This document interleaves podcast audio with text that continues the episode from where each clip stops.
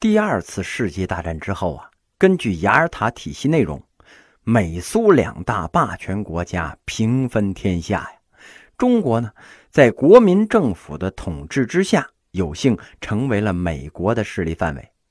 美国积极的扶持中国呀，国民政府与苏美英法并列，成为联合国五大常任理事国之一。美国呀，企图把中国。变成亚洲的老大，以代替日本的位置。他希望啊，日本的工业水平和人民的生活水平退回到二十世纪的二十年代，不能高于遭到他侵略的亚洲其他国家人民的生活水平。美国呀，担心如果是共产党当权，哎，中国呀就会被拉入到苏联的阵营。所以呢，美国是积极的支持国民党。在雅尔塔体系背后，是美苏和蒋介石政府的一系列的利益平衡啊。美苏呢，试图为战后中国的政治发展做出他们都可以接受的国际安排。太平洋战争爆发之后啊，美国领导人坚信，在东亚扶植一个强大的中国，战时啊有利于打败日本，战后呢可以成为遏制苏联的屏障。美国呀，不希望中国发生大规模的内战呢，内战不符合美国的战略利益，因此呢，美国政府从一九四四年夏季开始直接积极的插手国共矛盾，试图啊找到既能维持蒋介石地位，又能防止内战的办法，在抗日战争如火如荼的进行之中啊。美国政府啊，派出了两个半官方组织到达了延安，迪克西使团和赫尔利使团。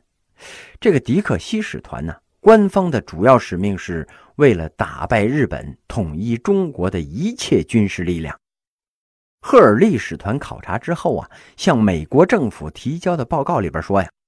无论是从当前美国对日作战方面考虑，还是从战后美国保持在远东长远利益出发，都应该放弃只单纯支持蒋介石的错误政策，避免把美国的利益跟蒋介石集团的命运捆绑在一起。可惜呀，这份报告啊，并没有引起美国当局的注意。后来呀，美国扶蒋反共，是害怕一旦共产党掌握政权呢。倒向苏联，中国呢成为苏联的势力范围。这种考虑啊，其实是出于对毛泽东和共产党的不了解。抗战胜利之后啊，美国邀请中国、英国、新西兰、澳大利亚和印度执行占领日本的任务。当时呢，给我们划定的占领区呀是四国岛。中国派出了一支部队啊，准备去占领日本。挂出牌子，中华民国驻日占领军司令部。虽然是由中美英苏四国成立了管制委员会，对日本管制，实际上啊，占领日本的是美国。英国派的军队啊，也就是三千多人，中国派出了少量军队，哎，还都受到美国的控制啊。美国给中华民国政府啊，提供了五十九亿美元的援助。一九四九年呢。毛泽东会见斯大林，弄回了三亿美元。马歇尔计划呢，给欧洲一百多亿，百分之九十啊无偿赠与。二战结束啊，美国军用飞机的产量将近三十万架，坦克呢六万多辆啊，火炮一百一十多万门，航空母舰呢一百零一艘。打完仗啊，这些东西那通通都没用了。美国把这些东西那就送人了。光给国民政府的坦克呀，就一千多辆，一辆坦克相当于中共军队一个营的火力。国民党军呢，一下子是鸟枪换炮，个个是膘肥体壮啊。八年抗战，除了胜利的狂欢之外，满目疮痍的中华大地呀，更多的是衰败的经济、凋敝的民生、停滞的教育、流离的人民呐。抗战中直接经济损失达到了五千多亿美元，死亡一千八百多万人呢。抗战结束，最应该干的事儿呢是休养生息，进行建设呀。日本帝国主义被逐出中国之后啊，国共之争再次成为了国内关注的焦点了。人们担心呢，内战在中国重演呢。国内避免内战、和平统一的呼声很高啊。胜利之后啊，国民党政府面临的最大问题是恢复他们在全中国的统治，包括控制华中和华北被中共军队占领或者是包围的广大地区呀，以及从苏军手里边接收东北。由于这国民党军队啊，在战争中被极大的削弱，龟缩在遥远的西南边陲呀，蒋介石呢，根本无法实现短时间内聚集向中共军队发动战略进攻的军事力量。另外啊，蒋介石需要美国的支持。美国虽然支持他军令政令统一，但是啊，并不赞成他使用武力统一。苏联呢？更是这样，绝不会接受国民党用武力消灭中共啊！因此呢，蒋介石一方面备战，一方面呢，为了安抚民心，发动和平攻势，接连三次发出电文，邀请中共领袖毛泽东赴重庆参与谈判，讨论双方之间悬而未决的问题呀。中共中央认为，抗日战争阶段已经结束了，新的阶段呢？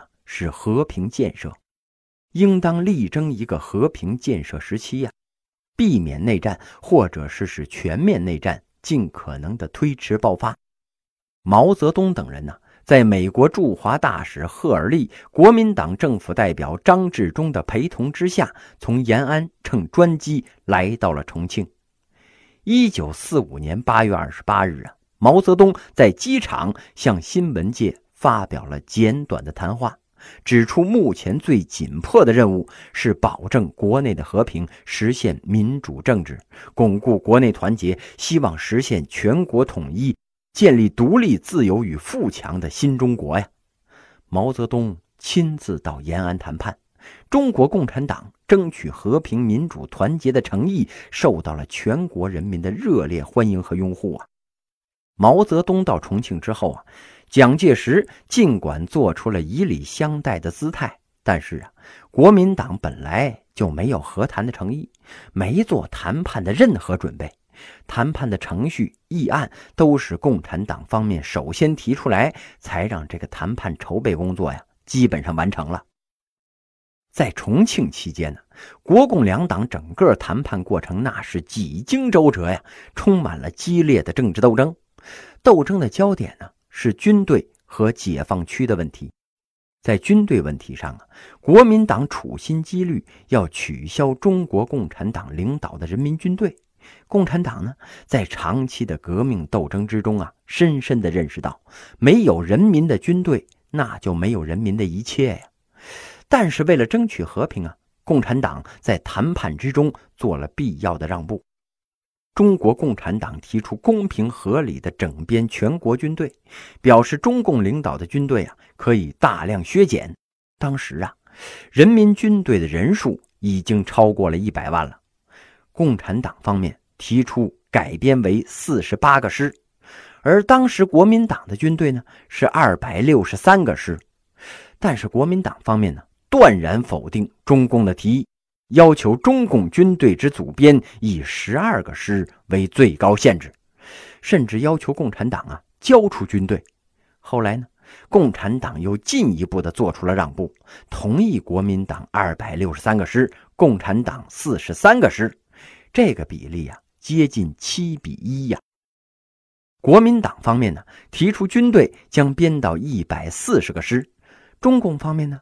提出可相应改编为二十个师，双方军队的比例啊仍然是七比一。经过共产党多次让步与力争啊，国民党方面这才表示可以考虑。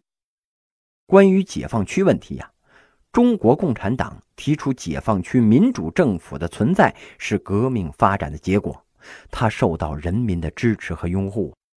从谈判一开始啊，共产党方面就提出承认解放区及一切收复区的民选政府，但是国民党方面表示啊，承认解放区那绝对行不通，将解放区啊说成是封建割据。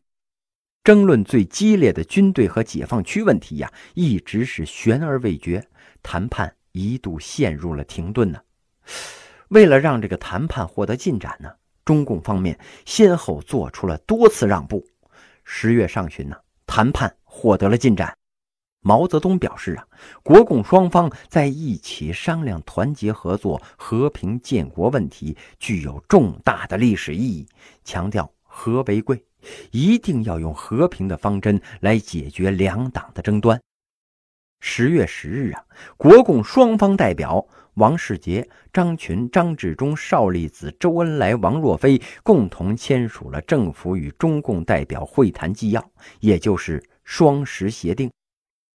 纪要啊，就和平建国的基本方针、政治民主化、国民大会、党派合作、军队国家化、解放区地方政府等十二个问题，阐明了国共双方的见解。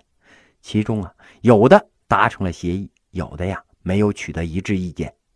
国民党方面呢，接受了中共提出的和平建国的基本方针，承诺呀要坚决避免内战。重庆谈判的内容啊，比较务虚。提出坚决避免内战，但是却不好操作呀。唯一可操作的呀，就是召开政治协商会议。两个问题争论激烈，哪两个问题呀？军队国家化、政治民主化、解放区自卫战争的胜利和国民党统治区的反内战运动的高涨，迫使国民党政府按照双十协定的要求，召开了政治协商会议。国共还在重庆谈判的时候，武装冲突就已经不断发生了。东北、华北是中共战后战略的重点呢。平汉、平绥和京浦铁路沿线早已经是战火纷飞了。毛泽东在兵力处于劣势的情况之下，鼓励大家呀，不要怕，我们希望和平统一中国。但是蒋介石来势凶猛啊，对我们的压力很大。除了抵抗之外，别无他法。不打，肯定是被消灭呀。我们主张和平，但不屈服于武力。打而胜之的可能性很大。国共双方啊，一面在战场上彰显着自己的军事优势，另一方面呢，在谈判桌上唇枪舌剑呢。战场上的胜败会增加或者是削弱谈判桌上的筹码呀。而且呢，为了争取社会舆论和人心，谈判不得不继续呀。这是战争所代替不了的。国共双方啊，在华北发生大规模军事冲突的时候，国共交涉暂时中断，国共两党在政治军事上重新对抗，谈判呢没法继续了。激烈的武装冲突和国内剑拔弩张的气氛。引起了社会各界的担忧啊！国内中间党派和各方面力量强烈呼吁继续和谈。美国呀，一直希望中国能够和平解决内部的争端。美国在一九四五年十二月再次派了马歇尔将军来华，作为美国总统的特使，调解处理国民党和共产党之间的关系。一九四六年一月呀，美国马歇尔将军、国民党代表张群、共产党代表周恩来组成了三人调解小组，调解国共军事冲突啊。这个中国共产党啊，不希望再开战事，但是国共两党绝对没有组织联合政府、和平共存的可能啊。把中国共产党的军队国家化，将中国共产党的部队编入国民党军队的建制。要求共产党缴械，是在让共产党自寻死路啊！毛泽东说呀，和谈是另一次战争的政治准备。战争初期呀，共产党在军事上并没有占据上风，所以啊，干脆哎往狗嘴里边扔骨头，来个投其所好。这谈判呢，那是另一场战争啊！日本刚刚投降，朱德总司令马上下达了七道命令啊，速遣中共军队往东北、华北占领沦陷区，尽最大的可能争取和平，也要尽最大的可能维护人民的利益。回过头来呀，我们再说谈判。马歇尔调停的初期呀，共产党在军事上还没有占上风呢，但是谈判桌上的周恩来呀，与东北战场上的军队统帅林彪遥相呼应啊！中共军事失利，谈判姿态呢随即软化；一旦得利，姿态马上转为强硬。一松一紧呐，政治谈判与军事冲突是交相运用。在马歇尔调停期间，中共的会议战术运用的是出神入化呀。马歇尔面对周恩来这样一个足智多谋的谈判高手，在会议桌上当然是只有被人家牵着鼻子走的份儿啊。马歇尔赴华调停，手里边呢有一张王牌，什么呀？美元，哎，不是你说花的那刀了，哎，是美国的援助。马歇尔动不动就以切断美元来威胁国民党就范，要求他停止军事冲突，与共产党组织联合政府。一看国民党屡次不听话呀，马歇尔果然下令禁运美国军火到中国。这蒋介石那是吃尽了苦头啊！但是中国共产党的部队啊不依赖美元，所以呢，马歇尔对我方并没有约束力。马歇尔啊，把自己置于了两难的境地。可怜的马歇尔啊，完全不了解中国的国情啊，怀揣着理想来到了中国。他呀，希望把中国改造成一个像美国一样的国家，执政政府包容其他的政党，包容共产党，包容其他的民主党派，成立一个联合政府，由一党独裁走向多党执政。双方交出军权，军队呢隶属于国家，这样民主国家的体制在中国基本上就可以具备了，军队国家化、政治民主化也就实现了。可惜呀，他对中国的认识过于肤浅了。